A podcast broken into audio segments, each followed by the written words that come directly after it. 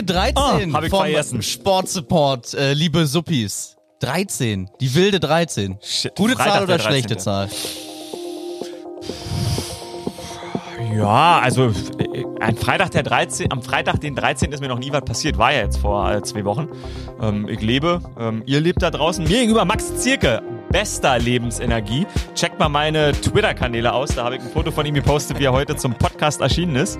Ähm, mir wurden kurze Hosen verboten. Männer, die vernünftige Beine haben, dürfen sie scheinbar noch tragen, wie beispielsweise Max. Ja, wenn man eine Leggings drunter trägt. Geil. Ich hatte nämlich Golfstunde, bevor wir hier aufgezeichnet haben und ich bin direkt äh, durchgefahren, direkt äh, hier ins Studio gekommen. Das mag ich. Lief aber gar nicht gut heute. Zwei Grad Außentemperatur. Deine Bin- Finger. Ja, meine Finger sind blutig. Das war nix. Das war nix. Also für mich ist Folge 13 heute, ja, wie Freitag der 13. auf dem Golfplatz gewesen. Und dabei sagen immer alle, Golf ist so, so, so ein, so ein ja, Mutti-Sport. Ja, das sagen alle, die es Ja. noch nie richtig gemacht haben. Und Er hat hier die blutigen Finger. Äh, Nummer 13, ich habe kein Problem damit. Wie ist bei dir? Seit Michael Ballack, seit der Nummer 13, Ah. äh, empfinde ich das auch als eine sehr, sehr gute Zahl. Hast du das gesehen, dass ähm, damals der Kofferbomber im, äh, im Kölner Bahnhof oder im Berliner Hauptbahnhof, der hat ein Ballack-Trikot Ja, der hat getragen. ein Ballack-Trikot an. Und Von jetzt- 2006, glaube ich. Genau, ja. und jetzt gab's schon wieder irgendjemanden, der was Dummes gemacht hat und der hatte auch wieder ein Ballack-Trikot an. Wirklich? Ja, ich weiß nicht mehr, das- ich hab's nur äh, letzte Woche irgendwo gesehen, also das alte Ballack-Trikot mit der 13. Michele kam scheinbar, hast du das gesehen, der war irgendwo als Experte, war der bei RTL als Experte im Einsatz? Ich glaube, ja, der ja. war irgendwo im Deutschen, hast du auch nicht gesehen. Ich hab's nicht gesehen, ich habe nur gelesen, dass er Experte macht. Ähm, vielleicht haben's die Suppis da draußen. Sportsupport.ran.de ja gesehen. Ähm, Michael Ballack. Ja, Ich habe ihn äh, nur diesen Sommer mal gesehen, äh, als ich am Starnberger See war. Hier Okay. in, in München. Okay. Ist er mit seinem Motorboot über den See gebrettert. Lebt der im Münchner Umland? Oder Ja, er- der lebt in Starnberg. Nee, das wusste ich ja, ja, nicht. ja, ja. Ach, krass. Ja, hat's rausgeschafft. Aus, aus Chemnitz. Oder er kommt aus Chemnitz, ne? Ja, ja, Der ja. Capitano. Ja, ja, ja der Ja. Capitano ist Chemnitzer. Hat er sich jetzt, ein, äh, glaube ich, eine schöne Bude geschossen am Starnberger See. Krass. Also er macht's richtig. Wo wohnt Uli Hönes? Der wohnt am Tegernsee. Tegernsee. Oh, so viel Seen. ja. Haben die Starnberger auch ein äh, Bier? Weil Tegernseer Bier gibt's? Nee. Nee, Starnberg hat, glaube ich, kein, zumindest kein bekanntes. Nicht zu verwechseln mit Sternburg. Ähm, schön die Billo-Pilsette. Kennst du Sternburg? ja, klar. Ja. Das ist das Berliner äh, Das ist- Späti-Gesöff, ne? Das, das Oettinger des Ostens, äh, würde ich's nennen. Das, das Oettinger des Ostens. Das Oettinger der neuen Bundesländer. Äh, Wir haben ja letzte Woche über E-Sports geredet. Oh ne? ja. Für alle, die nicht dabei waren, wir haben äh, mit äh, Tim, mit unserem Redakteuskollegen telefoniert, der Mhm. der Verantwortliche für E-Sports ist in der RAN-Redaktion. Und äh, über allem steht ja immer die Frage, ist E-Sports denn überhaupt ein Sport, so wie es äh, die ARD formulieren würde? Ja. Und ich habe mir äh, Gedanken gemacht und ich bin zum Entschluss gekommen, im Vergleich zu der Sportart, die ich gleich nennen werde, ich ist. E-Sports auf jeden Fall ein Sport. Jetzt bin ich Ich gespannt. habe Wrestling geguckt Oh, ja, okay. und ich bin dann zu dem Entschluss gekommen oder zu der, zu der These, dass alles das Sport ist, bei dem nicht von vornherein klar ist, wer gewinnt und beide Seiten gewinnen wollen bei Anpfiff der Veranstaltung. Oh, okay. Du hast gesagt, ich hab da was zu, zu sagen zu dem Thema, was du ansprichst. Ja, Wrestling heißt tatsächlich groß in meinem Herzen. Oh, Für okay. mich ist das wirklich, Also aufwärts von Wrestling fängt Sport an. ja, weil wenn sich zwei Leute in einem Ja. Ring treffen Ja. und von vornherein das Skript geschrieben ist, A gewinnt und B ist zufrieden damit, hat damit zu leben, hat das für mich keinen sportlichen Geist. Oh, das ist natürlich, ja. Also ich kann dir natürlich nicht widersprechen, ist vollkommen richtig. Das ist, es ist wahr, aber Stell's dir vor, ähm, DFB-Pokal Bayern gegen Rödinghausen ja. und der DFB Ja. schreibt das Skript und sagt sich, "Ja, eigentlich wäre es doch viel geiler für die Story, für die Dramaturgie, wenn Rödinghausen gegen den FC Bayern im Elfmeterschießen gewinnt Mhm. und die Bayern müssen dann mitspielen. Das stimmt. Also das, das So macht würde- für mich überhaupt gar keinen Sinn. Aber ist nicht deshalb Wrestling früher auch dichter am, also Sport war früher dichter am Wrestling dran, echter Sport, weil sowas wirklich noch passiert ist. Ich kann mich erinnern, Magdeburg hat zu Hause mal Bayern im Pokal geschlagen. Ähm, Ja, aber nicht, weil das vorgegeben war. nee, eben, Sondern aber weil die sich das sportlich und ehrlich erkämpft haben. das stimmt. Aber jetzt ist ja also in allen Sportarten weltweit purzeln die Rekorde, und zwar die, die Lifetime Records. Äh, Formel 1, Konstrukteurstitel McLaren oder nur Mercedes heißen sie, glaube ich, McLaren heißen sie nicht mehr, nur Mercedes. Äh, Hamilton, siebter Titel mit Schumacher gleichgezogen. Klar, ihr habt Schumacher auch schon, aber im Fußball überall sind ja die, die, die Übermächtigen, also die oben, die da oben, die sind noch mehr die da oben und immer unschlagbarer. Wäre nicht der Weg vom Sport, jetzt mal ein bisschen durch eine Storyline nachzuhelfen, der richtige, um noch Spannung zu schaffen, weil die Zeiten, also warum ich Sport mag und liebe, ist, weil Goliath, weil David Goliath schlagen konnte. Die Zeiten, dass im richtigen Sport am Ende David wirklich gewinnt, sind die nicht vorbei? Kaiserslautern als Aufsteiger Meister. Sind Ja, die natürlich. Zeiten nicht, natürlich äh, Ich, ich weiß ja, was du meinst, hat aber du jetzt kannst Bremer ja einen Punkt nicht, geholt, aber also du kannst doch nicht äh, Sport und den, den Ausgang konfektionieren. Du kannst ja nicht sagen, hier, wir brauchen mal wieder ein, ein die Ereignis. WWE macht das. Ja, die WWE macht das und das finde ich halt, also ich, ich saß letztens vom Fernseher, hab mir das angeguckt und dachte mir, wissen alle Leute, die Fan Nein. davon sind, dass das gestaged ist? Nein. Also ich kann dir sagen, ich wusste das.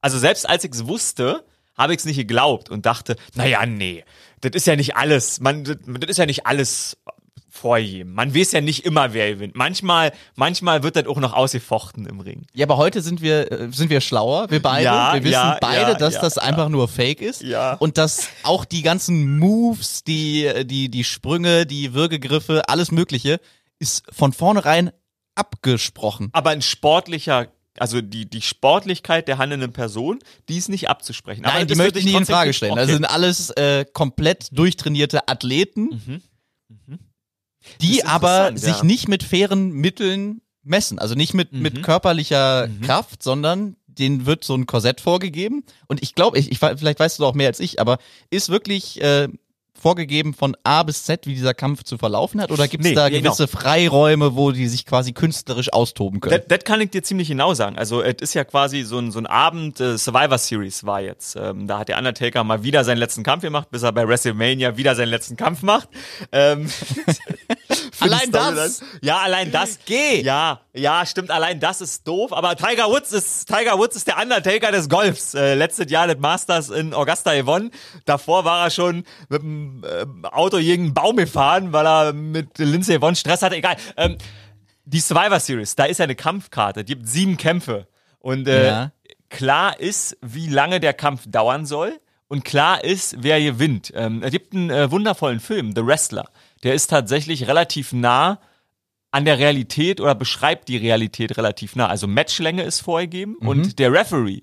Also wenn die, wenn die Kämpfer zu lange brauchen oder nicht sich, sag mal, verlieren im Kampf, dann äh, kann man meistens in den meisten Kämpfen rekonstruieren, wo der Referee der Zeichen gegeben hat, jetzt ist die Zeit vorbei. Ihr seid über, ihr seid über der Zeit für den Kampf. Und damit die anderen Kämpfe den vorgegebenen Weg einschlagen können, wird das Ding dann beendet. So, der Referee kennt den Ausgang, die beiden Kämpfer logischerweise, und der Rest dazwischen ist aber alles der ist komplett frei. Also es ist nicht, hey, ich hau dich erst, dann legst du dich da in die Ringecke, dann springe ich vom dritten Ringseil, dann mache ich noch einen Belly-to-Belly-Suplex, dann gibt's die Powerbomb. Das ist nicht so. Man so merkt, du bist drin ja, natürlich. Natürlich. Also so, so, es ist überhaupt nichts von der Variante geskriptet. Das ist quasi wie, das ist eigentlich wie ein Tanz, würde ich es jetzt mal nennen. Das ja, ja, ein, wegen mir. wie ein Ballettstück und da ist natürlich schon ein sportlicher, ein sportlicher Wert zumindest, ich verstehe deine Kritik, aber ein sportlicher Wert ist, ist erkennbar, weil am Ende ist auch, am Ende ist natürlich äh, münzt ein echtes Footballspiel darauf, dass A B ausstechen möchte mit seiner Taktik, mit seinem Scheme, mit seinem Playcalling. Aber es ist ja trotzdem so, dass B ungefähr weiß, was A macht, wenn er, wenn er die Aufstellung sieht. Und der W kennt die Tendenzen. Eigentlich ist Wrestling bis auf viele Aspekte sehr, sehr wie Sport, nur dass man halt vorher weiß, wer gewinnt und der Zuschauer nicht. Dass die da auch alle mitspielen. ne? Also dass äh, der der Gab's schon mal, ganz, ganz bekannt, hat eben mal nicht geklappt. Ja, äh, das wollte, da wollte ich gerade drauf hinaus, dass irgendeiner nicht gesagt hat, so, ey, ich habe jetzt hier die letzten drei Male verlieren sollen, jetzt muss ich ein viertes Mal einen Ring, soll wieder verlieren.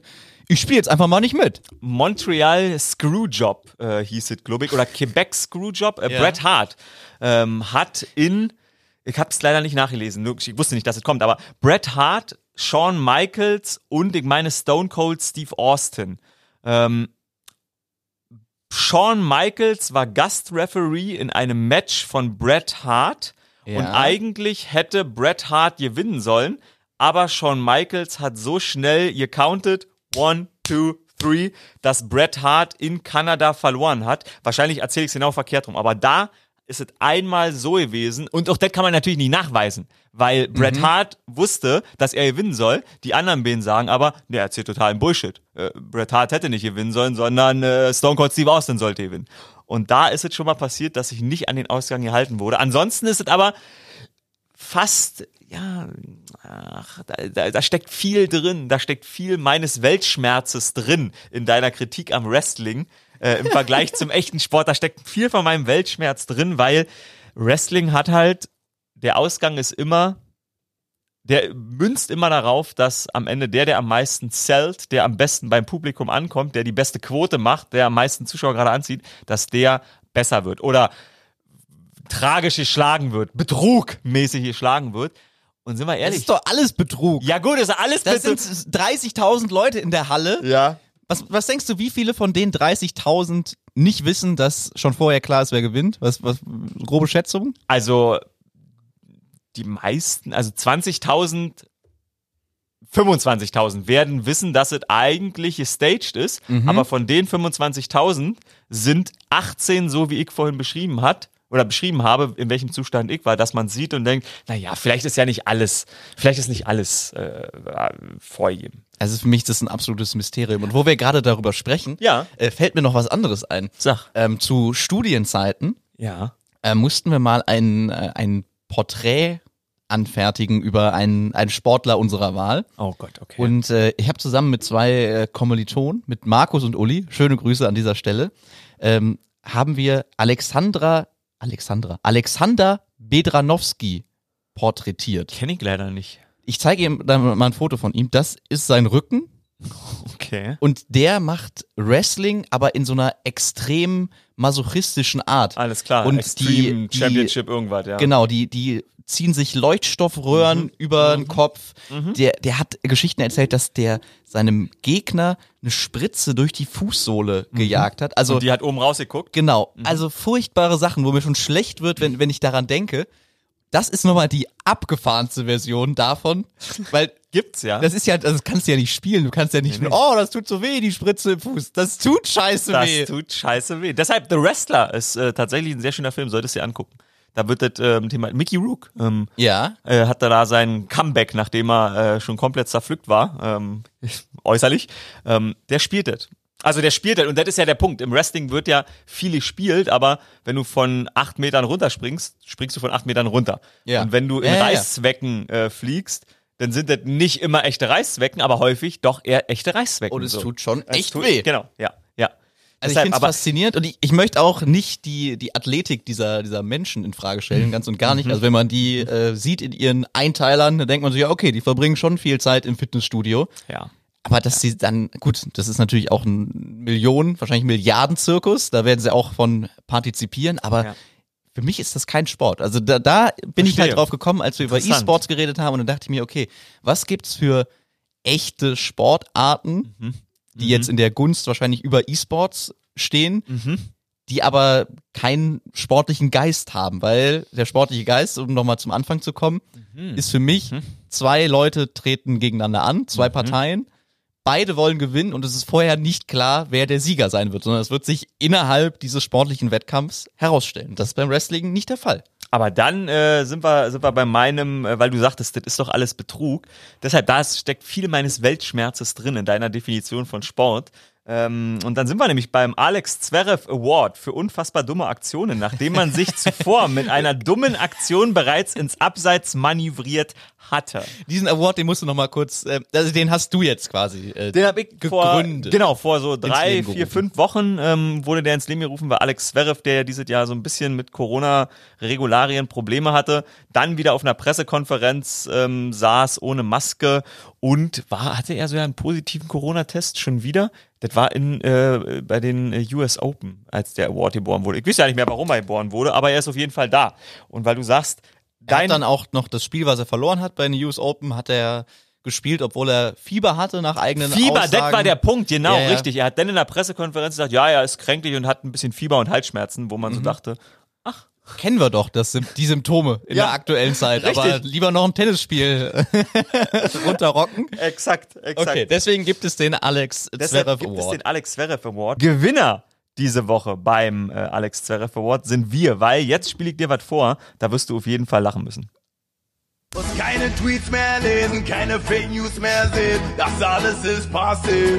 Denn ab jetzt heißt es Joe Biden, es gab genug Fremdschämen, genug schlechtes Benehmen. Der Typ kann endlich gehen, doch Trump geht nicht von allein. Er ist so eklig, von allein. Seine Krise steht nicht, von allein. Stresst täglich, von allein. Ist das etwa Culture Candela? Hast du denn erkannt? Ja! Es ist Culture Candela. Und ich weiß, dass du ein riesengroßer Fan von Culture Candela bist. Ich glaube, es war irgendeine eine. Dart-Übertragung, die wir ja, hatten. ja, ja, ja, ja. Und ja, ja, ähm, ja. du hast dann, ich weiß nicht, ob du dich aktiv drum beworben hast, aber du hattest auf jeden Fall den Job, die Jungs von Culture Candela, das war Dart, ne? Das war da, ja, Ja, ja, ja. ja, vollkommen richtig. zu interviewen. Vollkommen Und äh, dieses Interview ist in meine persönliche TV-Geschichte eingegangen, weil du, du stand, also ich hätte dir den Gesichtsausdruck zugetraut und auch zugestanden, wenn du in dem Moment vor Tom Brady gestanden hättest. Aber es waren einfach die, die vier Nasen von Culture Candela. Und du hast dann auch gesagt, ja, ich hab, ich verfolge euch schon seit der ersten Stunde. Das war so der Tonus des Interviews. Erklär kurz, was äh, fasziniert dich an diesen Jungs und seit wann begleitest du die so intensiv? Das ist, das ist wie so wie mit Wrestling eigentlich. Das ist wie, wie bei so vielen Ja, man weiß Dingen. schon vorher, wie es wird. Äh, Ich kacke. da gebe ich dir recht. Das ist wie bei so vielen Dingen im Leben. Als, als junger Mann fand ich die gut. Vielleicht, weil ich noch sehr viel jünger war oder weil sie auch sehr viel besseren Scheiß gemacht haben, als das, was wir gerade gehört das kann haben. ich ausschließen. Doch. Besser waren die nie. Doch, doch, doch. Die hatten echt ein paar ganz gute Sachen früher. Und du wusstest auch so viele Sachen über die. Die waren Ja. selber total erstaunt. Ja. Ich glaube, die haben noch nie mit jemandem ein Interview geführt, Yes. der so gut über die Bescheid wusste. Ja, von den alten Sachen kenne ich tatsächlich. äh, Also, ich, ich war mal auf einem Culture Candela Konzert, da haben die Ohrboten vor der Halle, kennst du, nee, kennst du wahrscheinlich, so ein Berliner, so ein Berliner Ding.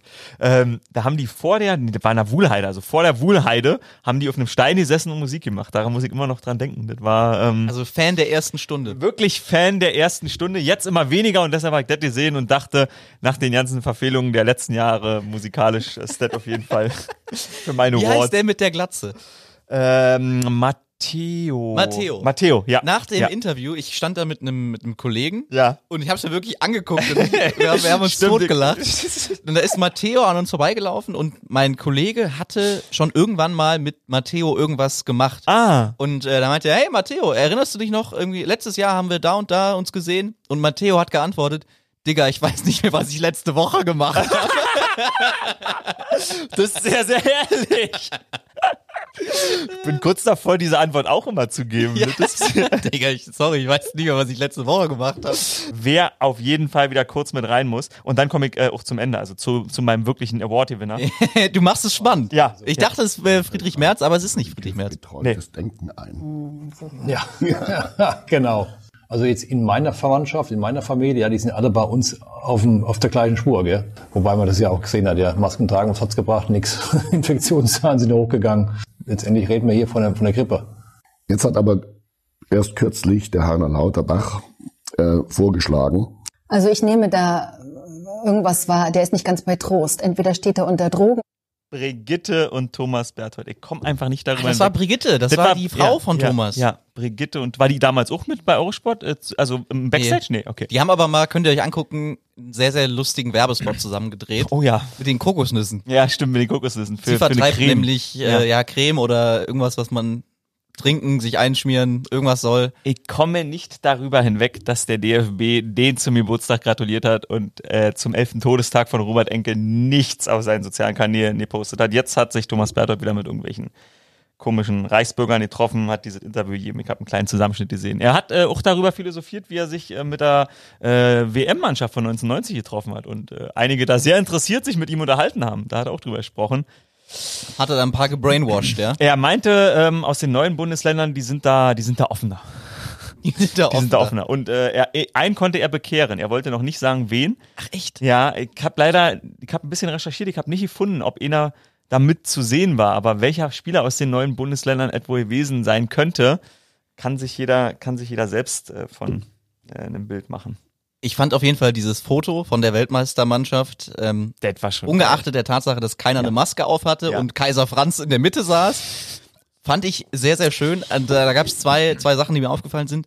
Äh, der Kalle Riedle Ja, ist jünger geworden, als er 1990 war. stimmt. Also er sah besser aus wie, wie der, ja, wie der Zivi von denen, die da, die da noch auf dem Foto war. Und ich glaube, Icke Hessler hatte zum ersten Mal in seinem Leben den Pokal in der Hand. Zumindest hat er so geguckt. Er hat auf dem Foto den Pokal in der Hand und er guckt ihn wirklich so an, als endlich. Jahrzehnte danach darf ich ihn endlich mal anfassen. Stimmt, stimmt. Ich weiß, dass ich einen auf dem Foto nicht erkannt habe. Da war ein, ein, ein Betreuer musste gewesen sein. An, ansonsten waren alle, alle wirklich Spieler, aber einer war dabei, den kannte ich nicht. Aber dieses Foto ist schon, also an diesem Foto kann man, kann man einen 90 Minuten machen. Anhand dieses Fotos kann man einen 90 Minuten machen. Das war echt geil. Das war, das war wirklich gut. Und äh, ja, also Jana aus Kassel ist natürlich der Alex, der Alex Zverev Award Gewinner. Konnte ich darauf nicht kommen? Ja, äh, ich, äh, ich habe es leider nicht mehr äh, gefunden auf meinem Telefon, wie auch immer das sein kann, dieses Video. Ähm, das ist die Dame, die auf einer Querdenker-Demo äh, sprach auf dem äh, auf dem Rednerpult, wollte ich sagen, oder auf der auf der Bühne. Das ist schon mal grundsätzlich ein Fehler. Aber dann philosophierte sie da, wie sie wie sie sich wie Sophie Scholl führte und, und als sie mitten in ihrem geistigen Wusch war, kam ein Ordner, hat seine hat sein Leibchen ausgezogen und gesagt, sag mal, Mädel, bei dem Scheiß, den du da laberst, mache ich hier nicht mehr Ordner, das ist mir jetzt zu viel. Und dann sagt sie, was, was, ich hab doch gar nichts Ich hab gesagt. gar nichts gesagt. Fängt an zu weinen, Ja. sammelt sich drei Minuten und labert wieder die gleiche Scheiße. Also die einzige Parallele zu Sophie Scholl ist tatsächlich, dass sie auch 22 Jahre alt Äh, richtig. war. Also das, das ist das Einzige, was sie gemein haben. Erst, ich hab, ich, das war schön vom Postillon. Die ersten äh, Sophie Scholz-Schulen haben sich jetzt in Jana aus Kassel-Schulen umbenannt. Das war, das war tatsächlich ein sehr schöner Umgang. Ja, ich merke gerade einfach wirklich, dass äh, je, je höher die Arbeitsbelastung wird, je später das Jahr wird, desto weniger Sport schaffe ich zu konsumieren, abseits meiner NFL-Tätigkeit, weil gerade diese Themen, die schwirren in meinem Kopf umher. Sport, ich habe das Obama-Interview äh, bei Markus Lanz geguckt, ich habe gestern äh, zweieinhalb Stunden Grünparteitag geguckt, äh, weil ich das einfach sehen wollte. Ich wollte sehen, wie, äh, wie Habeck da spricht äh, und, und Baerbock. Das sind die Dinge, die mich gerade so umtreiben. Ansonsten. Ich sag mir- mal so, Ja. sei froh, dass du äh, im Moment dich nicht viel mit Sport beschäftigen kannst. Normalerweise komme ich ja immer drum herum, Ja. den ersten FC Köln zu sehen, Oh, weil die spielen äh, vornehmlich samstags 15.30 und um 15 Uhr muss ich im Studio sein, weil wir um 17.45 College senden. Diesmal, ungünstiger Umstand, haben sie sonntags gespielt. Das heißt, ich musste mir das angucken und ich bitte dich jetzt, dass wir am 16.12., es ist ein Mittwoch, Ja. englische Woche, Oh. um 20.30 Uhr aufnehmen, weil da Oh, spielt Köln gegen Spiels? Leverkusen. Ja, dass ja. ich das nicht gucken muss. Ach so, okay, okay. Ja, gut, aber dann machen wir uns den Ticker schon auf. Vor allem ist ja auch noch ein kleines Derby, oder? Köln. Ja. Ja, das kommt noch dazu und Okay, da kann ich Also, vielleicht. der retten. 16.12. wäre die nächste Möglichkeit, weil die nächsten drei Spieltage spielt der FC, habe ich geguckt, immer Samstag 15.30 da bin ich raus. Aber das wird wirklich, Ich habe gerade ja nicht auf dem Schirm, wie ihr gespielt habt am Wochenende. Wie lief's? Also, ich wir habe haben Schalke. 2-1 gegen die B-Mannschaft von Union Berlin zu Hause verloren.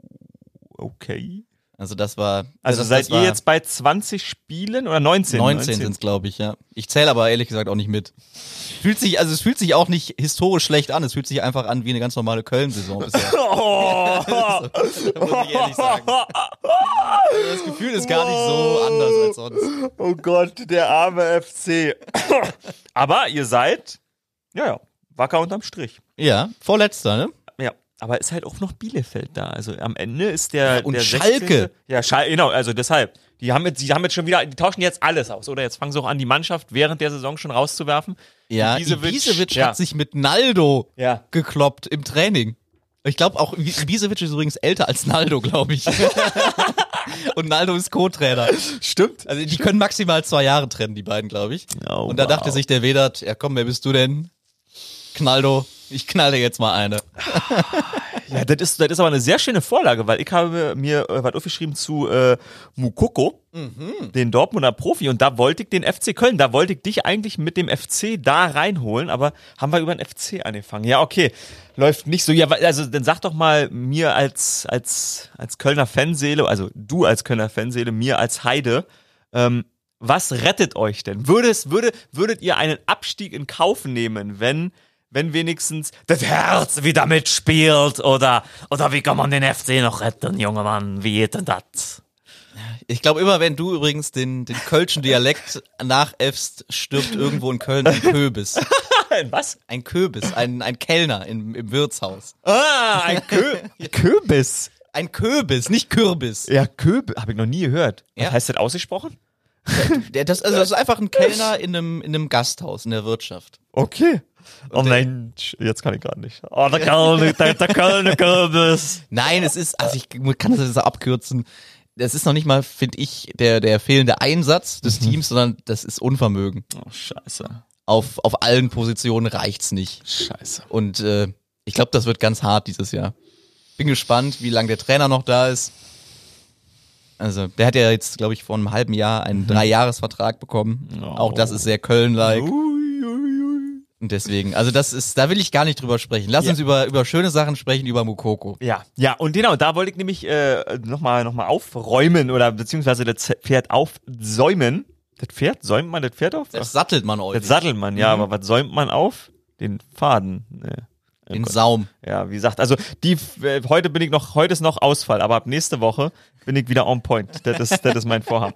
Der Kollege war 16 Jahre und einen Tag, als er sein erstes Spiel machte. Ähm, Aki Watzke hat extra im Frühjahr dafür ähm, beantragt bei der DFL, die Regeln zu ändern. Lars Ricken hat im Sportschau-Club gesagt, ähm, ja, das war nur um Wettbewerbsgleichheit mit den anderen Ligen zu schaffen. Weil eigentlich war es so in Deutschland, dass der Kollege erst mit 17 hätte spielen dürfen, weil er muss 16 sein und dann zu Beginn, oder das zu Beginn der Saison. Er ist jetzt während, er ist am Freitag 16 geworden, am Samstag hat er gespielt und ähm, der ist tatsächlich scheinbar unfassbar gut. U12, äh, mit 12 ist er in die U17 bei Dortmund gegangen. 28 Spiele, 40 Tore. Saison danach 25 Spiele, 46 Tore. Mit 14 ist er in die U19 gegangen, 20 Spiele, 34 Tore. Er hatte scheinbar, als er 12 war, eine 18- oder 19-jährige Freundin. Ah, okay. Das habe ich, das habe ich gelesen. Da, das, war, das war in einem Forenbereich. Also das kann auch ein bisschen Hate gewesen sein. Aber in einem Zeit, äh, in einem Zeit, in einem FAZ-Artikel stand auch drin, dass das ein großes Thema war, dass er eine ähm, viel ältere Freundin hatte. Die war vor mir Gesetz, war er noch minderjährig. Vor mir Gesetz war das Mhm. sogar eine Straftat, wenn er damals eine Freundin hatte und sie vielleicht verkehrt haben. Mhm. Ähm, und es war lange Zeit zur Diskussion, ob er wirklich 16 ist, Ja, weil das ja, die ja. Leute er ist nicht erst glauben. Mit zehn Jahren nach genau, Deutschland gekommen, genau, aus richtig. Kamerun. Kamerun, ja. ja. Und es gab ja schon hier und da den äh, Fall, dass äh, aus, aus Afrika ein Spieler kam Stimmt, und ja. ähm, Man nicht wusste, der, der Pass ja, der stimmt. nicht, nicht hundertprozentig auf Echtheit geprüft werden konnte. Mhm. Und deswegen wurde das ja echt, also das, das tut mir auch total leid um diesen Jungen. Voll. Der, also ich weiß, bei Facebook in diesen Kommentarspalten wurden Ja. Witze gemacht, ja, sein Ja. Sohn ist sehr stolz auf ihn bestimmt.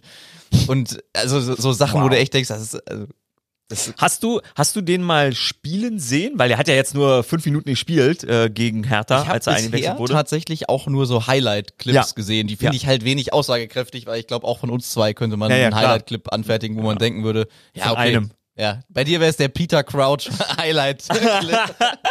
Diese eine Szene, dieser eine Kopfball.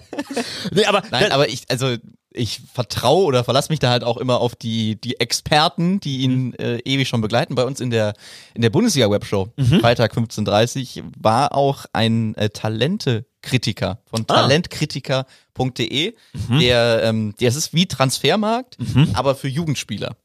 Und äh, die haben wirklich ihre Scouts an den äh, Fußballplätzen der Republik und gucken sich die Spiele an. Und er hat auch gesagt, er hat ihn mehrfach gesehen und das, was der in seinem Alter leistet, ist absolut außergewöhnlich, outstanding und das hat man selten bisher gesehen.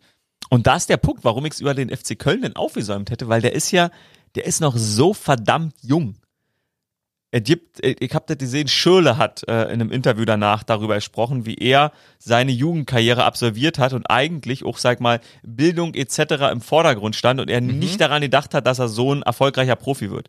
Und bei Köln gibt's Jonas Hector, der ein unfassbarer Spätstarter ist, der halt nicht diese ganzen Jugendetappen durchlaufen hat. Also Hat keine U-Nationalmannschaft gespielt, ne? Genau, genau. Deshalb, es ist jetzt ein unfassbar Hype, unfassbarer Hype um diesen, um diesen jungen Mann, der liefert auch noch unfassbar ab. Aber wie, wie, wie groß ist die Wahrscheinlichkeit, dass man in 15 Jahren noch oder in 10 Jahren, dann ist er übrigens 26. Dann hat er 10 Jahre lang dieses Geschäft mitgemacht, dass man in 10 Jahren noch über den spricht. Das, das habe ich mich auch schon äh, gefragt. Habe ich natürlich auch in der, in der Webshow den, ähm, den U20-Nationaltrainer Ja. Guido Streichsbier Ja. von ihm gefragt. Ich habe gesagt, ja, da gibt's natürlich äh, genug Beispiele, Negativbeispiele von, von Spielern, die total gehypt worden sind, als sie 15, 16, 17, 18 waren, denen das aber auch alles ein bisschen zu Kopf gestiegen ist scheinbar, die dann vielleicht ein bisschen schleifen lassen haben, vielleicht andere Interessen hatten, wie, wie Instagram, Modeln, was auch immer. Und sich dann einfach nicht mehr auf das, äh, auf das Kernbusiness, nämlich auf Fußball konzentriert haben. Und ähm, laut seinem U20-Nationaltrainer sieht er das Risiko bei ihm nicht, weil er ein ganz aufgeräumter, ganz ähm, bodenständiger Typ ist. Aber selbst das, wenn wir jetzt auch mal Verletzungen außen vor lassen, Ja. ist keine Garantie dafür, dass der eine Weltkarriere hinlegen wird. Und ich glaube, der Rucksack, den man ihm da gepackt hat, der ist nicht leicht. Also Absolut. er ist jetzt 16, hat äh, sein erstes Bundesligaspiel gemacht und schon bevor er sein erstes Spiel gemacht hat, gab es, glaube ich, 5000 Artikel über ihn. Ja, das war ein Riesenthema. Also das, äh, mir ist das die ganze Woche über den Weg gelaufen, weil, weil jeder erzählt hat. Jeder hat über den gesprochen. Deshalb, das ist, ich stelle mir das so schwer vor, auch weil natürlich der Nationaltrainer die Antwort natürlich auch geben muss. Deshalb, Ja, klar. deshalb stelle ich mir das so, so schwierig für so einen jungen Mann vor. Das finde ich, finde ich wahnsinnig faszinierend. Also ich drücke ihm unfassbar die Daumen, weil er. Der, die, Story will ja auch jeder. das der, ist genau, ja. der, der soll Ja. am besten jetzt 10 Tore dieses Jahr schießen in den 15 Einsätzen, die Ja. er bekommt. Ja. Und wenn er in 15 Einsätzen zwei Tore schießt, was für einen 16-Jährigen, was hast du mit 16 gemacht? Tja, Du, ja. Sagen wir, sagen wir, er hat am Ende Wolfenstein, ne? ja. Sagen wir, er hat äh, nach dem 34. Spieltag hat er zwei Bundesligatore, was Ja. unfassbar gut ist. Aber dann werden auch Leute sagen, ja gut, der hat aber in der A-Jugend hat der 40 geschossen. Wieso macht er jetzt nicht 20 oder 15? Auch das, auch das, absolut. Weil er auch der, tatsächlich, also der ist nicht so groß. Der ist ja nicht so, der ist, also ist keine beeindruckende Statur.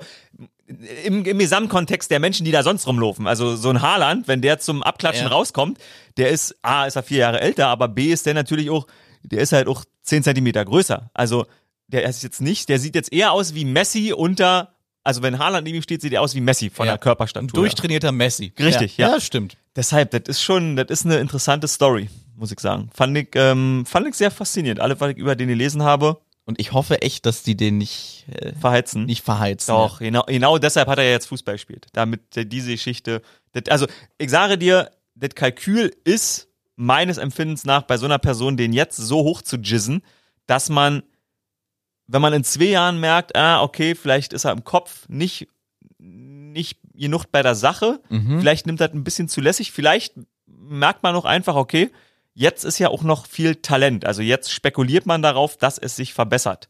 Noch weiter Ja. vielleicht kommt er einfach nicht, aber deshalb lässt man den jetzt schon spielen, damit man die Story erzählen kann und den für 35 nach Chelsea oder so abschiebt. Äh, ich glaube, darum jetzt. Deshalb wird nochmal Gestern angerufen. zum Beispiel in der Champions League wurde Ja. er nicht eingewechselt. ah, Saß auf der Bank, aber wurde nicht eingewechselt. 3-0 gegen Brügge, oder? Genau. Sind jetzt äh, Gruppenerster, ja, ganz deutlich. Da Neun dachte Punkte. ich eigentlich so ab der 70. Ja, Dass die werden jetzt bringen, weil das ist, das ist ein, ist ein leicht äh, mitgenommener Rekord. Ja, genau, ja, richtig, stimmt. Ach, stimmt, ja, genau. Wahrscheinlich wäre er auch der jüngste Champions League-Spieler geworden, oder? Ja. Krass. Also deswegen, Krass. das ist. Ich bin gespannt und äh, ich wünsche ihm vor allem, dass er, dass er die Ruhe bekommt, die, die glaube ich einfach ein 16-jähriger Junge braucht. Wenn er denn mit äh, 16 drei Viertel der äh, erste ähm, deutsche Nationalspieler wird, der bei einem Turnier mitspielt, wer wird denn sein Trainer? Den Satz werfe ich dir noch kurz zu. Ab dem 5. Dezember. Oh, stimmt. Ey. Am 4. Dezember kommt äh, der Deutsche Fußballbund wieder zusammen. Ja, aber ohne Yogi. Ohne Yogi, genau. Bis dahin muss aber äh, das, das Resümee des Unheils abgeliefert werden von allen Instanzen. Also auch Yogi muss seine Analyse, er sagt ja, wir analysieren das jetzt, den kann ich überhaupt nicht. Äh, das war jetzt ja kein, äh, Yogi, Yogi analysierte das jetzt und der muss dann auch sein, sein Pamphlet abgeben, was seine Analyse ist. Ehrlich gesagt, glaube ich tatsächlich, dass sie den entlassen vor dem Jahreswechsel. Also gerade ist du? mein gerade ist mein Gefühl so, ja. Irgendwie. Ja, also es ist halt komisch, dass jetzt dieser Krisengipfel, nachdem ja am Münchner Flughafen eigentlich schon alles geklärt worden ist, jetzt Mhm. doch nochmal einberufen wurde.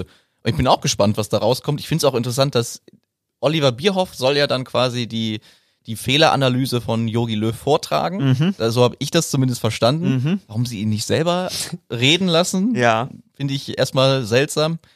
Aber gut, wer weiß, vielleicht wollen sie ihm auch nicht persönlich ins Gesicht sagen, das war's jetzt, sondern den Olli schicken. Hier, kannst ja dem Yogi dann Also- ausrichten, das Danke für, zwei, für 2014 und Sagen wir mal so, mach Idiot. es ist, es ist interessant. Da musste ich echt, da habe ich gedacht, oh, okay, äh, Plot-Twist. Na nu, was passiert jetzt? Ich dachte Also- auch, nach dem, nach dem 06-Debakel hätte sich das alles so äh, ein bisschen im Sand verlaufen, so wie das ja auch praktisch Mhm. ja, ja, gewesen wie, wie, genau, wäre. wie versucht wurde, danach im Interview von Beden, ja, das war jetzt, das war ein bisschen wie das EM-Finale gegen Spanien, äh, nur dass halt diesmal fünf Tore mehr gefallen Mhm. sind. Nee, das war nicht wieder das EM-Finale gegen Spanien.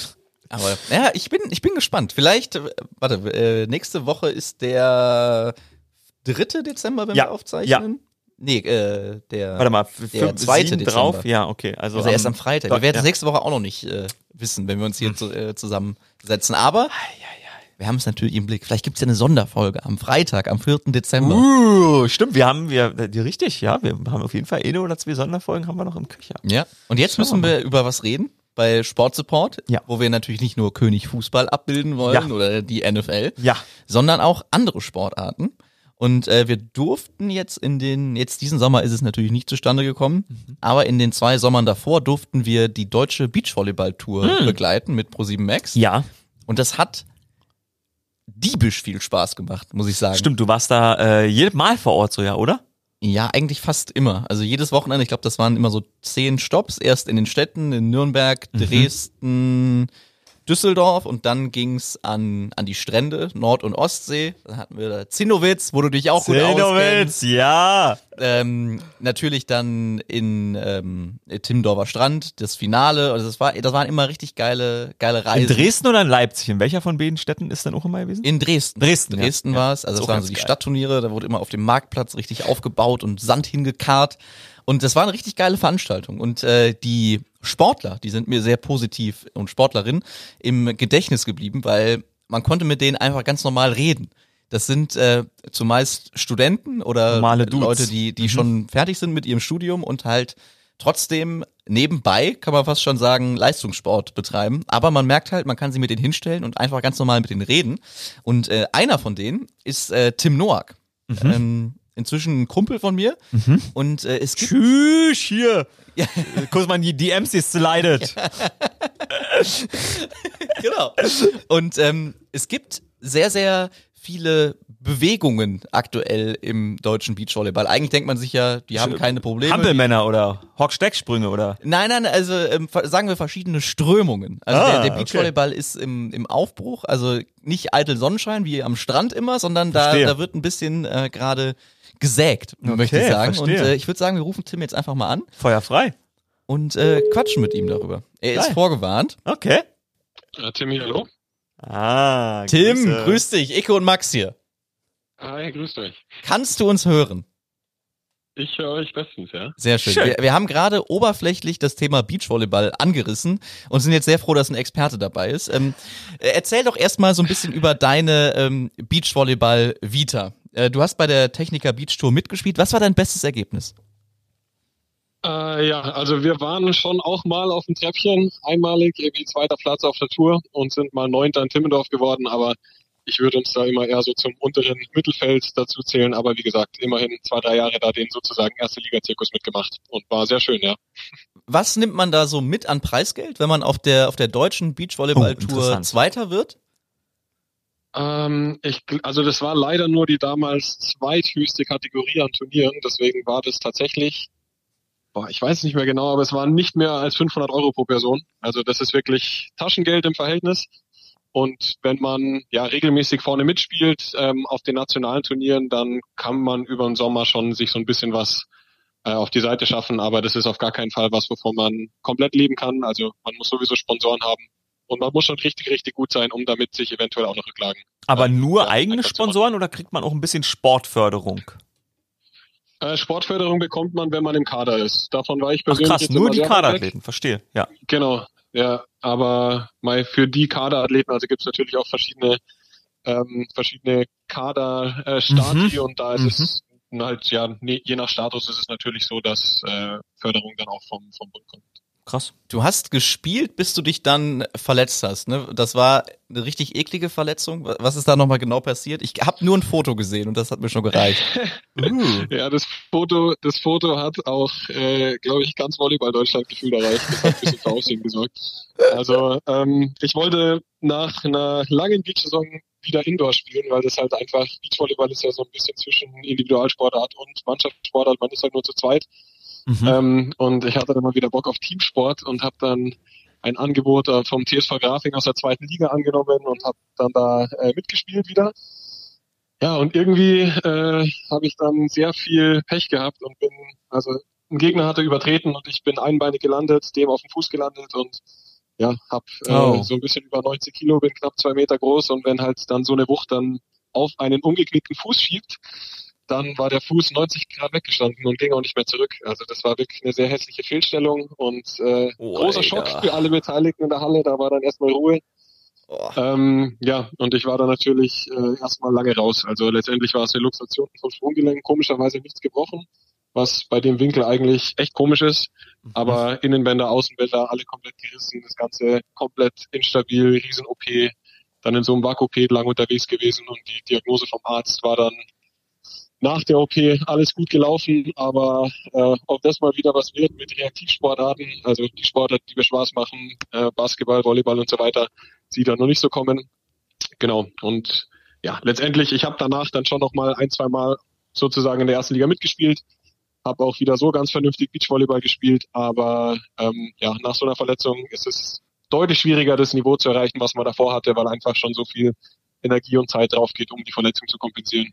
Aber das ist so, das ist so eine Klassikerverletzung. Ne? Ich erinnere mich bei der bei der Beach Tour hatten wir das auch ein, zwei Mal, dass wenn wenn zwei Spieler auf der einen Seite, auf der anderen Seite zum zum Block hochgehen, dass dann der eine mit dem anderen quasi auf dem Fuß landet.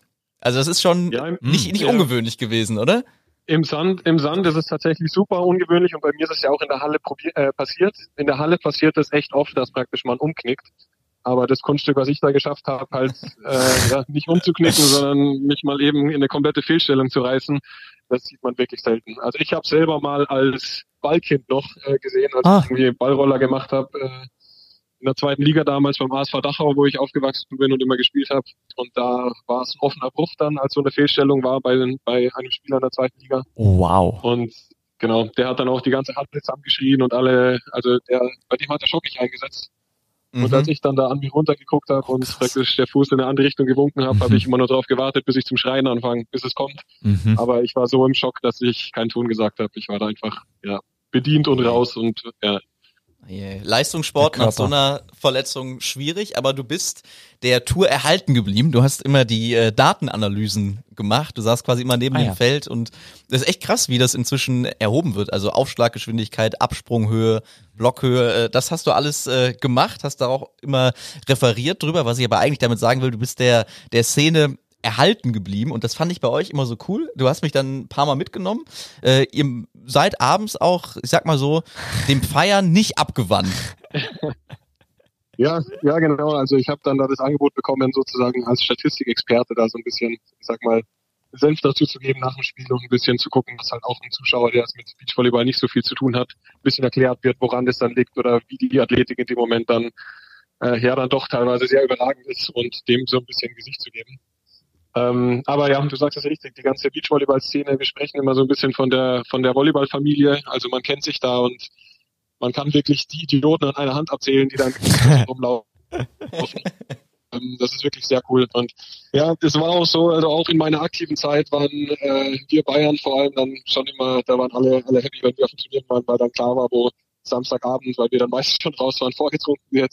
Und wir waren dann schon so die, die den Leistungssport dann noch sehr breitensportmäßig ausgelebt haben, weil wir auch alle parallel studieren und da nie voll drauf gesetzt haben. War aber eine sehr schöne Zeit, ja. Das äh, kann ich bestätigen. Also ich war ein paar Mal mit und das sind äh, alles sehr, sehr nette Jungs und Mädels da bei euch. Eigentlich ja, Ja. alles äh, eitel Sonnenschein. Aber jetzt gibt es so seit, korrigier mich, einem Jahr so ein bisschen Ärger im Paradies. Ähm, Da hast du ja ich von mitbekommen, Ja. muss ich gestehen. Ja. so die, die, die Spieler und der Verband, die sind sich nicht so richtig einig, wo der Beachvolleyball sich hinentwickeln soll. Ich glaube auch gerade, was das Finanzielle angeht, du hast es gesagt, wenn, wenn man äh, bei einem Turnier Zweiter wird, dann kriegt man 500. Ich glaube, die Sieger haben bei der Beach Tour letztes und vorletztes Jahr immer 1000, 1200 bekommen. Zu zweit. Also da kannst du kaum die äh, Hotelkosten, die Reisekosten von decken und äh, das geht den Spielern zunehmend auf den Keks. Ist das richtig? Ah, da machen wir jetzt ein bisschen Fass auf. Das ist schon eine ziemlich komplexe Situation. Also grundsätzlich ist es so, dass sich der Verband schon dafür einsetzt, dass es den Spielern so gut wie möglich geht und auch bei vielen Turnieren halt noch äh, Hotels dann eben stellt und sowas. Ähm, und es ist auch so, dass bei einigen Turnieren, die ein bisschen höher gerankt waren, da hat man dann pro Person als Sieger, äh, ich glaube, die Tu- Turnierkategorie gibt's nicht mehr, irgendwie Supercup hieß es, da hat man dann, glaube ich, schon irgendwie 1000, 1500 pro Person bekommen oder so.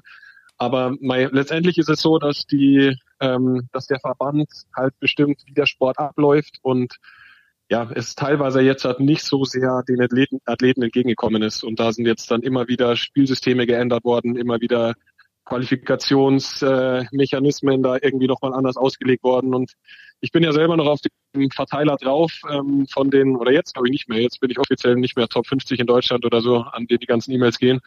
Aber ähm, die versuchen das schon, aber es ist einfach ein bisschen schwierig und da gab es jetzt in den letzten Jahren äh, tatsächlich ja, öfters mal Unmut und dann auch immer wieder Spieler, die sich da, die sich da, sage ich mal, öffentlichkeitswirksam geäußert haben. Und das ist ja auch okay. Ich glaube, äh, letztendlich ist es schön, wenn sich Spieler da aktiv mit einbringen.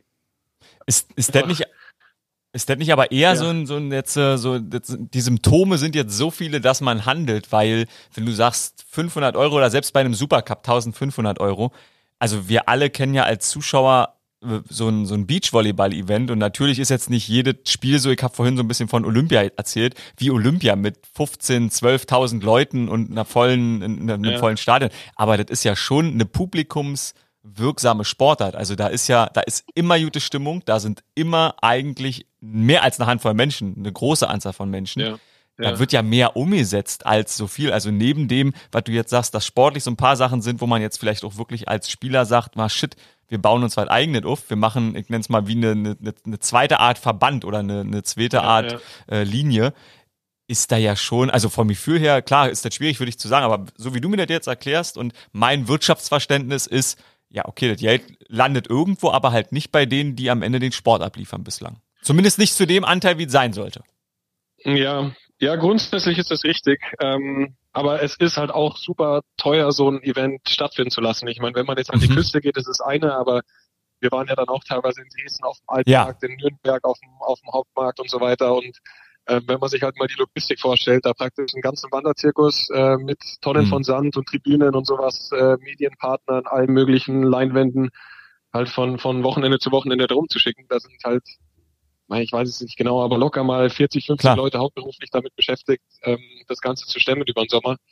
Und dann, ja, es ist also es ist mit Sicherheit so, dass es unterbezahlt ist, auch für die Athleten besonders, ähm, und dass da jetzt auch ein bisschen innovativere, innovativere Wege her müssen, ähm, um das Ganze ein bisschen ja, lukrativer, öffentlichkeitswirksamer zu machen. Aber letztendlich kämpft da, glaube ich, Beachvolleyball den gleichen Kampf wie ganz viele andere Randsportarten, weil einfach ja der Fußball in Deutschland so wenig Raum lässt oder halt das Mhm. Interesse da so gebündelt ist. Und ich bin da auch immer so, ja mein Gott, der Fußball ist halt die beliebteste Sportart, das haben sie sich irgendwie erarbeitet und verdient.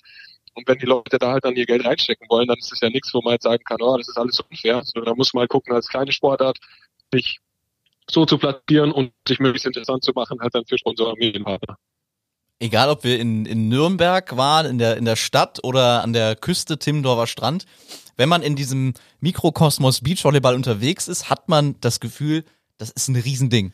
Also die Tribünen sind immer voll, das sind tausende Menschen, die sich auf diesem Gelände, was auch echt immer schön gemacht war, aufhalten. Und Icke hat's, äh, hat mich eben darauf hingewiesen, bei Olympia, äh, wir erinnern uns zurück, 2012 Zwölf, London, genau, ja. äh, Brink Reckermann, als Die Gold Europäer gewonnen haben. ever, ja. Genau. Äh, Ja, da, da ja. hatten wir in Deutschland die beste Quote, was Ja. eine Olympiasportart äh, bei Ja. den Olympischen Spielen anging. Also es ist überhaupt nicht so, Ja, dass ja. das Beachvolleyball generell ein Wahrnehmungsproblem hat. Und äh, ich meine, die Regeln sind leicht erklärt. Äh, es ist, glaube ich, für Ja. den für den Laien relativ einfach zu sehen, wie das Spiel funktioniert. Und es ist einfach eine geile Fernsehsportart, die ist super zu transportieren. Warum klappt Ja. das äh, außerhalb der großen Turniere nicht, deiner Meinung nach? Also grundsätzlich ist es so, Beachvolleyball selbst muss man nicht verkaufen, dass Leute das cool finden. Also stimmt schon, es sind ja auch dann oft, ja, es ist einfach eine attraktive Sportart, oft ja dann auch attraktive Sportler und äh, die dann teilweise auch so ganz nett anzuschauen sind, während sie den Sport Absolut, du bist zwei Meter groß. äh, Ja, Ja, Ja. ich habe sehr an die Damen gedacht, aber danke. Und er hat Die- einen Ranzen die- die- inzwischen. die Hat sind, die, die sind Golfranzen. 1,85, das ist auch gut.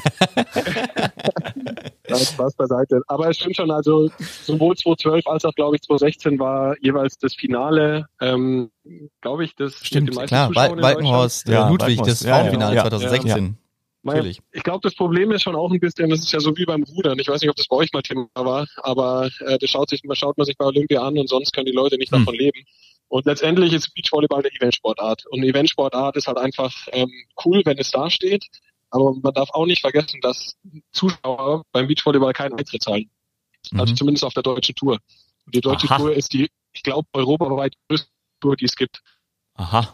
und so weiter, dann wird dann schon mit Ticketing gearbeitet, aber in Deutschland ist das alles umsonst, weil die Leute sagen, hey, Hauptsache wir haben das gute Image, Hauptsache äh, Ah. alle lächeln auf der Tribüne und alle sind glücklich und bevor das halt dann da irgendwie nur die Hälfte ist, weil wenn man zahlen müsste, weiß ich halt nicht, wie viele dann so Hardcore Beachvolleyball-Fans es dann gibt. In Timmendorf ist es gar kein Problem. Da muss man dann auch teilweise zahlen, ne? da ist man Teil der, der Arena umsonst. Aber ähm, die Base der richtigen Beachvolleyball-Fans in Deutschland ist jetzt nicht so riesengroß, dass man sagt, man kann da jetzt so einen Kommerz drauf aufbauen, wie das andere Sportarten jetzt schon gemacht haben. Verstehe.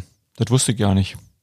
Deswegen, deiner Meinung nach, richtig, dass es da so ein Aufbegehren der, der Spieler gibt? Also konkret, Ja, mach, genau, sagt mal, also wer, wer, ich, ich habe das mal im Deutschlandfunk mitbekommen, aber erklärt's mir noch mal. Wer ist konkret ist ähm, äh, eigentlich Alex Walkenhorst, der, Ja. der Bruder von Kira Walkenhorst, Ja. der, der Wortführer, was das angeht.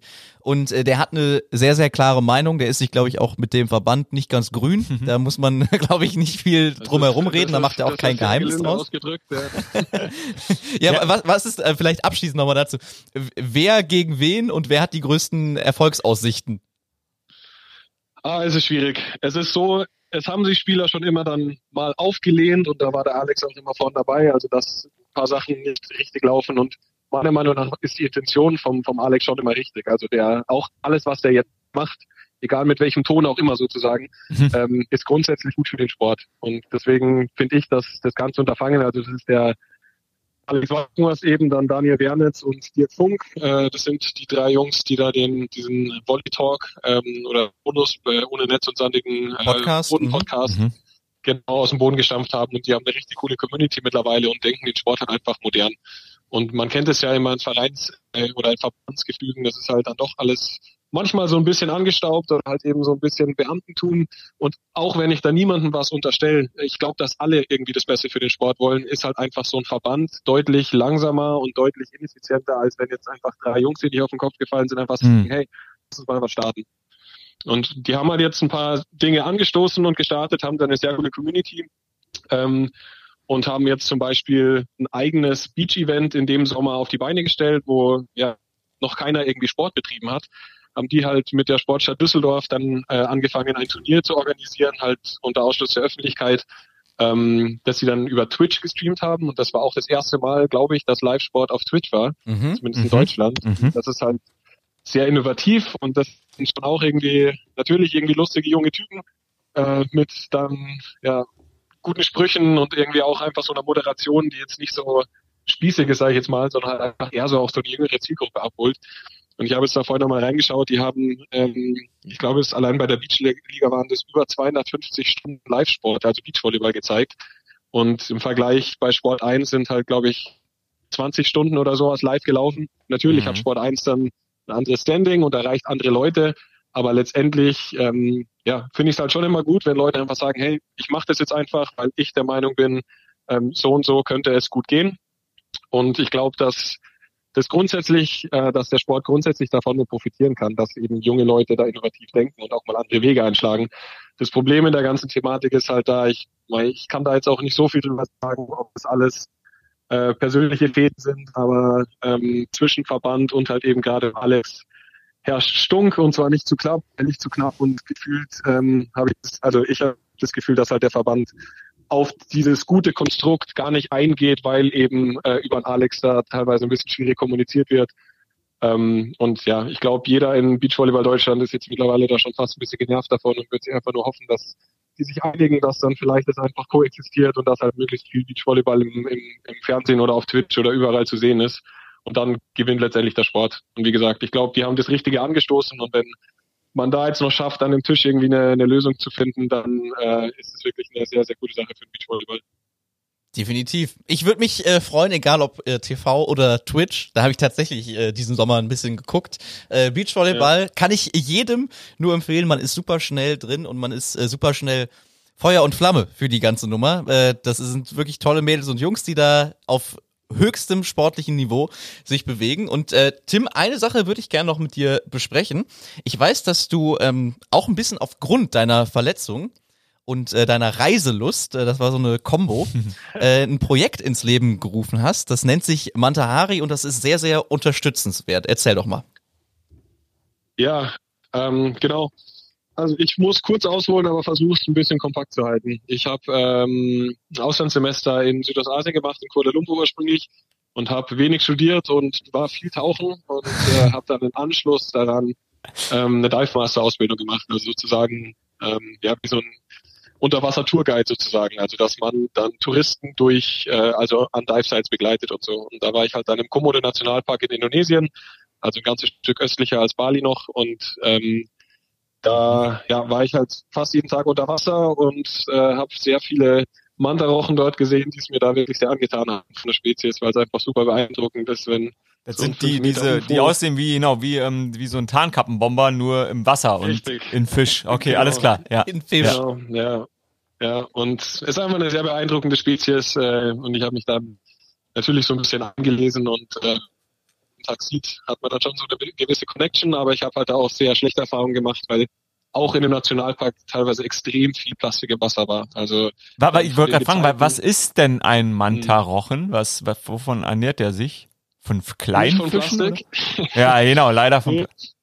Äh, also der Mantarochen sind viel ja, und das heißt, die, die filtern Plankton aus dem Wasser.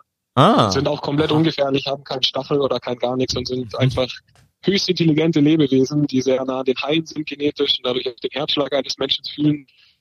Halt relaxed bis unter Wasser, dann kommen die wirklich teilweise extrem nah und schauen dich an mit so Tennisballgroßen Augen. Das ist unfassbar beeindruckend.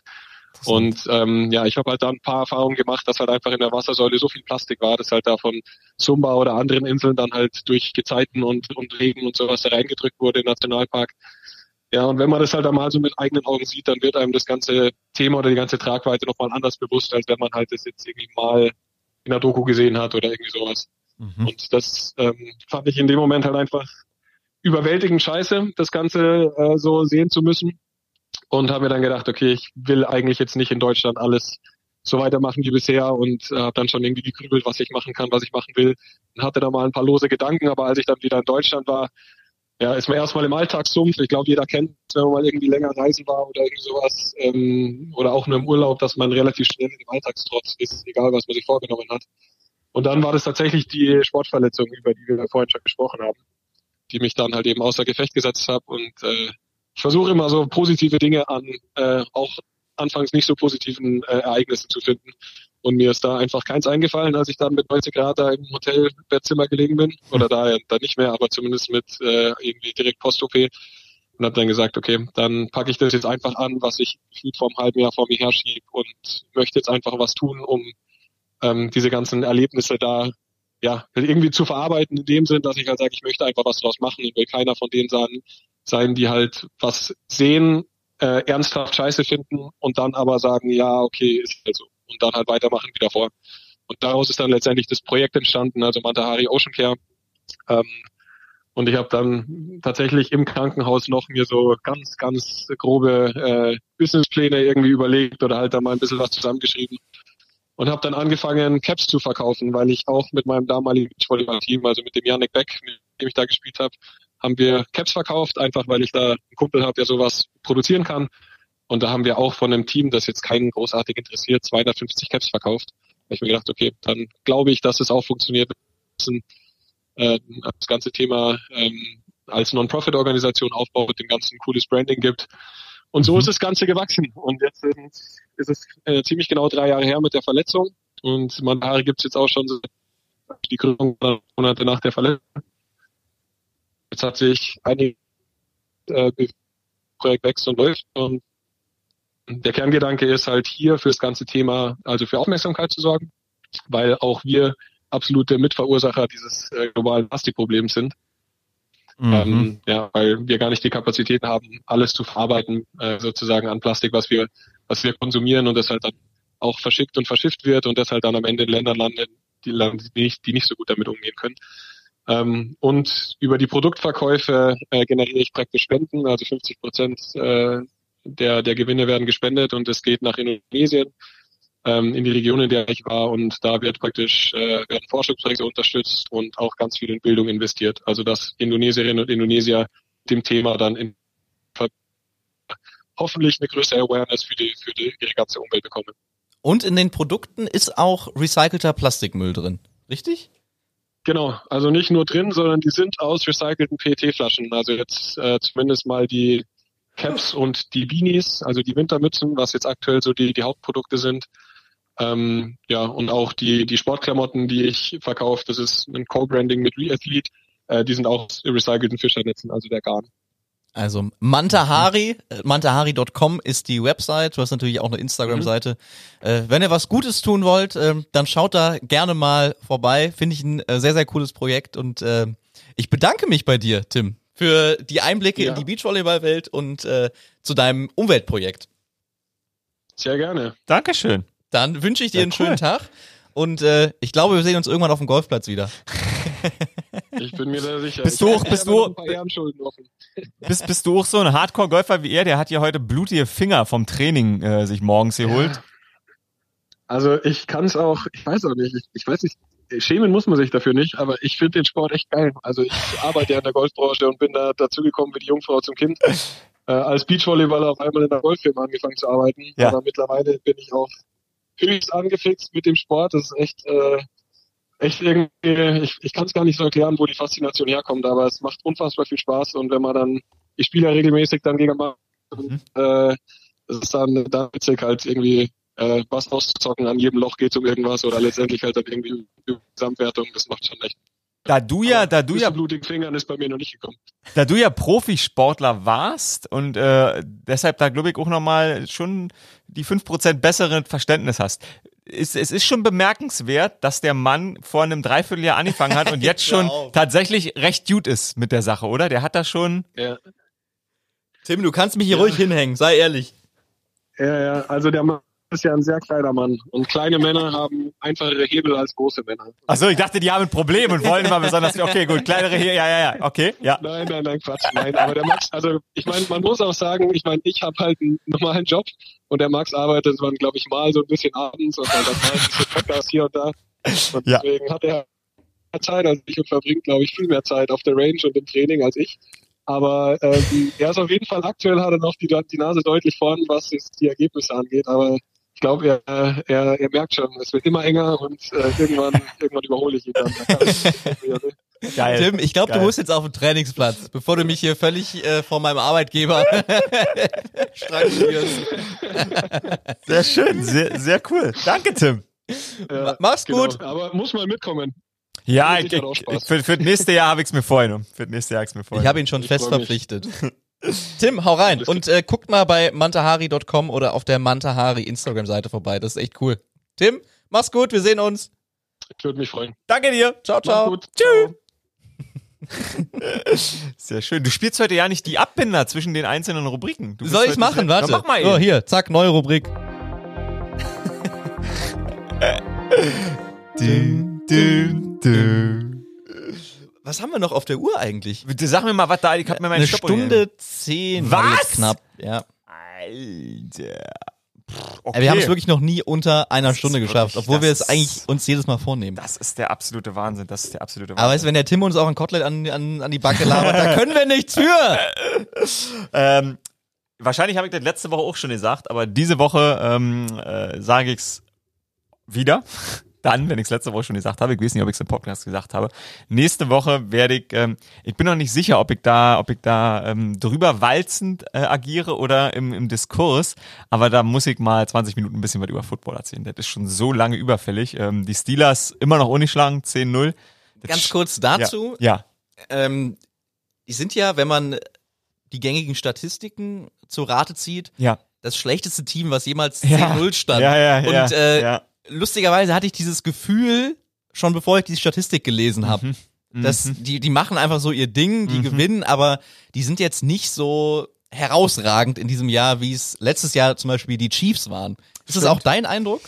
Ja, ich würde so ja tatsächlich den Vergleich anstellen. Letztes Jahr, die waren nicht lange unischlagen, weil die Packers relativ früh ein Spiel verloren hatten. Aber die sind letztes Jahr auch 14 und 2 oder sind sie 13 und 3 gegangen in der Regular Season und haben dann in den Playoffs so krachend gegen die 49ers verloren. Ich glaube, ich würde sie so ein bisschen mit den Packers vergleichen. Die haben, die haben eine große Schwäche und auch wenn das komisch klingt, aber die Schwäche ist eher die Offensive obwohl da Big Ben ist, obwohl da Juju sind und Claypool und Johnson und wie sie alle heißen und äh, James Conner. Wer ruft jetzt bei dir? Dominik Hechler an. Was ist denn das? Das ist auf lautlos. Es ist auf lautlos.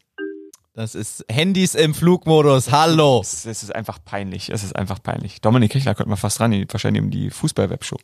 Ähm, immer um 15.30 Uhr am Freitag. Äh, deshalb, die Steelers haben, äh, glaube ich, die Schwäche ist eher in der Offensive zu sehen als in der Defensive. Deshalb sind sie besser als die Packers beispielsweise letztes Jahr. Ich denke, dass sie in den Playoffs vielleicht ein, zwei Spiele gewinnen werden, aber ob es dafür am Ende reicht, Big Ben, ich habe zwar nur die Highlights gesehen von letzter Woche, aber jetzt hat er wohl Probleme mit beiden Knien gehabt und äh, letzte Woche nur knapp gewonnen gegen die Jaguars. Ähm, Ja, vielleicht hält der so lange auch nicht mehr durch. Also Der- also Big der, Ben der wäre war, schon ein Naturwunder. Exakt, Big Ben war mein Nummer eins Kandidat von den alten Quarterbacks dieses Jahr, die abkacken. Also Breeze, Brady, Big Ben, da dachte ich Rivers, Rivers vielleicht auf ähnlicher, auf ähnlichem Niveau, ähnlichem Niveau, aber Big Ben nach der Ellbogenverletzung, weil Ellbogenverletzung, Wurfverletzung bei einem alten Mann einfach nicht gut. Ähm, aber, mei, Der sie Typ stehen ist für mich eh 10-0. ein Phänomen. Ist er. Ist er. auch. sieht nicht aus wie ein Sportler. Nein, ist auch, ist auch wahr. Und der ist, der, ich glaube, der wird dieses Jahr noch Most Sacked Quarterback ever. Der ist jetzt schon auf zwei. Echt? Ja, ja, ja. Der, der ist jetzt schon auf zwei mit über 500 Sacks, die er kassiert hat. Und der wird dieses Jahr Most Sacked Quarterback ever. Also, ähm, schon eine faszinierende Karriere. Ähm, Mai, wer gewinnt, hat recht. Äh, und am Ende so schlecht das Spiel sich auch angefühlt hat gegen die Jaguars oder so nicht überzeugend, 27-3 gewonnen. Ähm, du, 10-0. Schauen wir mal, was rede ich schon äh, hier äh, von, meinem, von meinem warmen Stuhl. Ähm, da gibt's eine Menge zu besprechen. Die Dolphins, finde ich, sollte man mal hervorheben, auch wenn sie jetzt verloren haben. Davor hatten sie irgendwie eine Siegesserie, vier oder fünf Spiele. Ähm, Fünf tatsächlich sogar, ich, fünf ne? sogar, ja, ja. Davor, also nicht nur davor, sondern jetzt auch, man merkt bei diesem Team, dass eine Bill Belichickse, Bill Belichicksche Handschrift zu sehen ist durch Brian Flores, weil Belichick sagt immer Special Teams und Fehler vermeiden. Das sind die wichtigsten Sachen im Footballteam. Die Dolphins sind gut in Special Teams. Also die Spiele, die sie mit Tua gewonnen haben, da war die Offensive okay, aber nicht überragend. Aber Van Ginkel, wie, wer hätte schon mal gedacht, dass wir uns Van Ginkel merken werden von den Miami Dolphins? Zwei Spiele in Folge einen Touchdown erzielt, letzte Woche halt nicht, aber die haben schon eine Menge Hustler und die machen wenig Fehler, kassieren wenig Strafen, sind irgendwie Bottom Five in der Liga. Also die machen viel richtig und jetzt haben sie ja wieder Fitzpatrick auch mal reingebracht, ähm, hat zwar nicht geholfen, deshalb haben sie wieder verloren, aber schauen wir mal, wo sie landen werden. Nächste Woche ein bisschen ausführlicher zum Football, aber diese Woche erzähle ich noch drei Sachen, ganz schnell.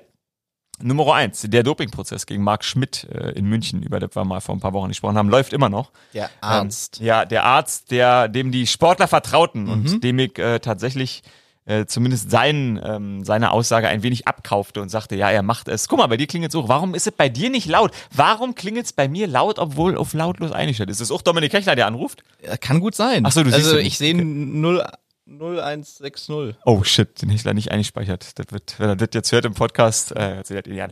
Äh, der Dopingprozess läuft noch und ähm, ähm, eine Mountainbikerin, Christina Kollmann Foster, Forster, hat ihn ähm, ziemlich schwer äh, unterm Bus geworfen und zwar äh, in, in der Hinsicht, dass er eben nicht nur für den Erfolg der Sportler arbeiten wollte, sondern sie vor allen Dingen verarscht hat. Ähm, er hat an ihr, ich krieg's nicht ganz zusammen, aber er hat, glaube ich, getrocknete rote Blutkörperchen äh, ihr spritzt und daraufhin ging's ihr richtig schlecht. Er sollte die Leistung steigern, hat es aber nicht erzeugt und er hat aber zu ihr gesagt, du, das ist schon in Amerika der letzte Shit, das kann keiner feststellen, das ist unfassbar gut.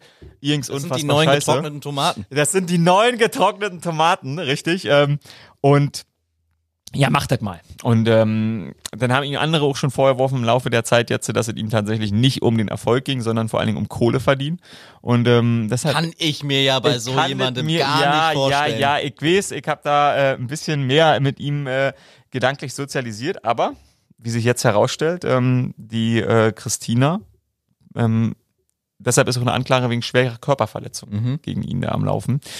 Schauen wir mal, wie das ausgeht, da bleiben wir dran. Vendée Globe, kann ich Oh. äh, sagen. Nicolas Trüsel ist der Erste, der aufhören musste, wegen einem gebrochenen Mast. Es geht in 80 Tagen um die Welt mit dem Segelboot. Vendée Globe, ja. Absolut. Und äh, Boris Herrmann wird immer besser.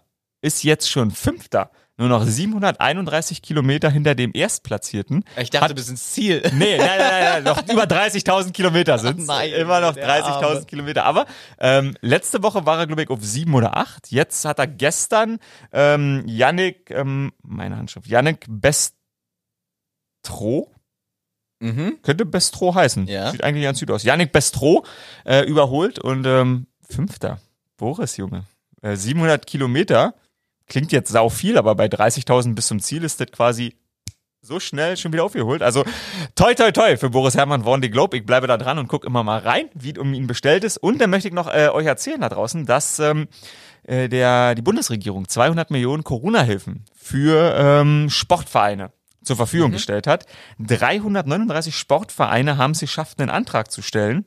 Und äh, die Ablehnungsquote ist bei unter 2%. Also von den 339 Anträgen. Nur Ja. 339. Das ist der Punkt. Das sind nur sehr wenige und 200 Millionen wurden zur Verfügung gestellt und am Ende werden es wohl höchstens 80 Millionen sein, die davon abgerufen werden. Und das sieht so aus, dass Teams quasi ähm, einen Antrag stellen konnten, wenn sie Ausfälle haben, bis zu 800.000 Euro vom Staat äh, zu bekommen.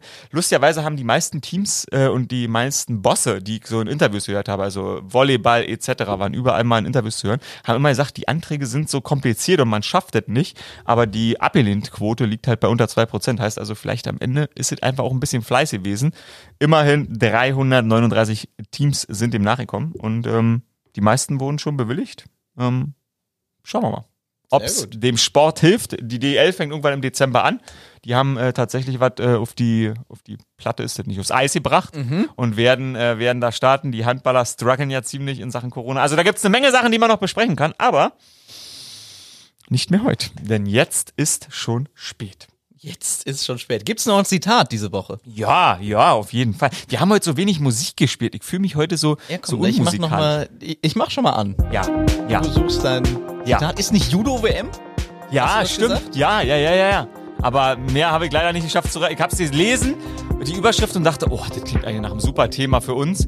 Und dann habe ich es nicht geschafft, mich groß mit auseinanderzusetzen. Mein ehemaliger Sportlehrer Oh. war Judo-Meister. Der hat auch ganz viele Bücher geschrieben. Ich glaube, der war auch irgendwie Bundestrainer oder sowas. Ne? Ach, und krass. äh, da mussten wir natürlich bei ihm im Sportunterricht immer Judo machen. Und ich war sein Versuchskaninchen.